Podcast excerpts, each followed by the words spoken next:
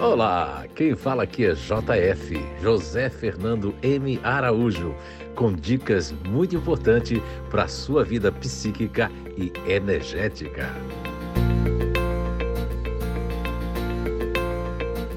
Olá! Então, estamos de volta com mais um podcast dessa série muito especial. Estamos tratando da amígdala cerebral e dos grupos naturais de inteligência, personalidades.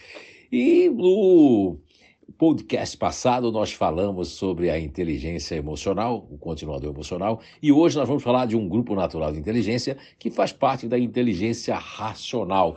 Vamos falar com aquele grupo GNI que depois da construção psíquica da Terra veio ali, vamos dizer assim, veio modificar toda a estrutura, né? Para que os nômades, as pessoas saídas ali do Neandertais, saíssem buscando o que é que tem depois daquelas montanhas, buscando a criatividade, buscando a beleza, a vaidade.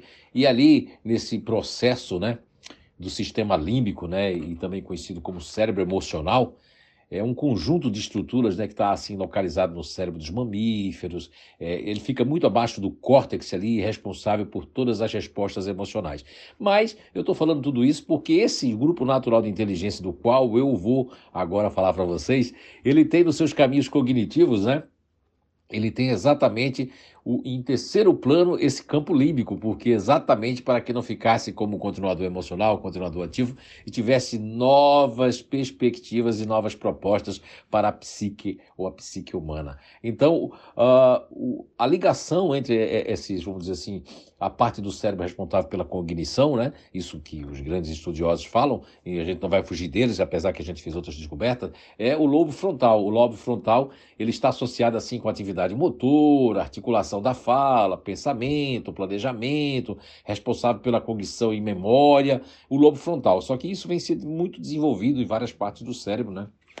E, enfim, e o lobo frontal ele tem essa, essa função com a amígdala cerebral, mas ele também faculta outra coisa. Então, assim, suas principais estruturas que do sistema límbico é o giro do, do símbolo, amígdalas, aí o tálamo, hipotálamo, septo, corpo mamiliar, e vai, por aí vai do cérebro. Não estou aqui para dar uma aula de cérebro, mas vamos falar aqui do GNI, futurista racional, isso mesmo. Então as pessoas que fazem parte do futurista racional, elas têm uma, vamos dizer assim, um grande lance da imaginação, da criatividade, de se colocar no futuro, de se autoprojetar, de projeções, porque aí vem a questão que foi muito mais além do lobo frontal, que é o neocórtex cerebral, é o novo córtex, né? Então aí traz uma série de, de, de, imaginação, eh, de criatividade, de conseguir fazer duas, três coisas ao mesmo tempo.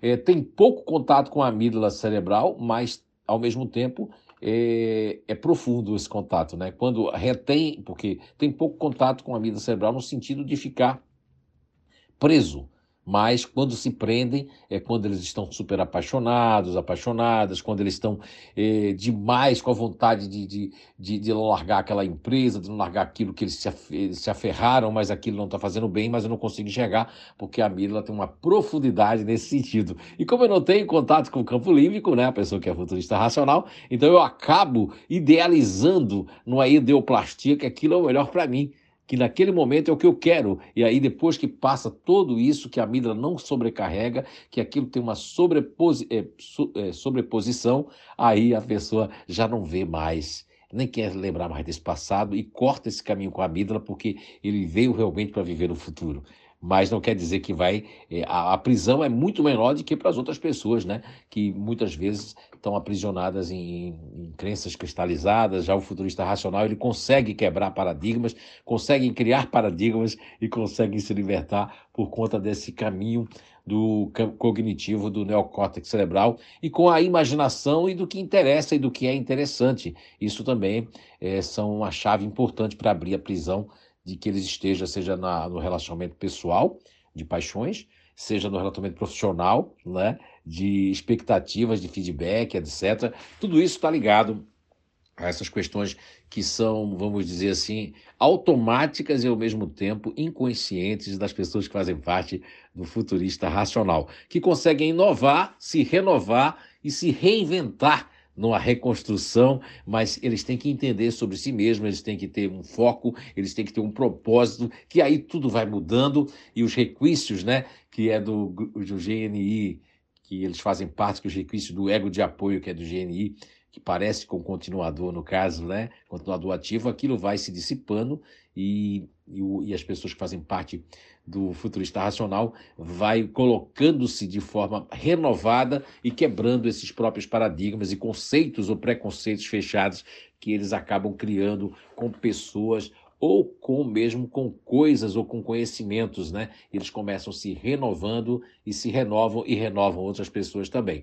Mas tem que tomar cuidado, as pessoas que fazem parte do futurista racional, com essa questão da monoideia ou questão mesmo de, de, de de achar que aquele caminho, a sua lógica, é a lógica perfeita e que as pessoas têm que seguir essa lógica perfeita. Isso aí vem muito de encontro a, a, a criar uma expectativa para si mesmo que é deslumbrante, eles têm uma questão do deslumbre, então eles quando se deslumbram com alguma coisa, eles quando uau, uau, né? nossa, isso é perigoso porque joga um chantilly muito grande e acaba esse, esse chantilly sendo evaporado, né?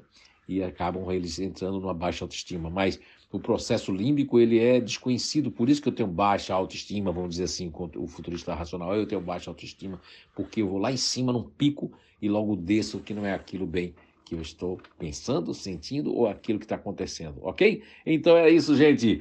É mais um podcast, mais um episódio para vocês e a gente vai se despedindo. E não esqueçam, você que é da inteligência racional, estamos aí, se não deu tempo de entrar nessa turma agora, que a gente teve esse módulo muito especial, falando de tudo, de muitas é, coisas inéditas, né? Novidades e muitos conhecimentos para você, você se inscreve para o próximo. E você que é da inteligência emocional, da inteligência ativa, não deixe de se inscrever.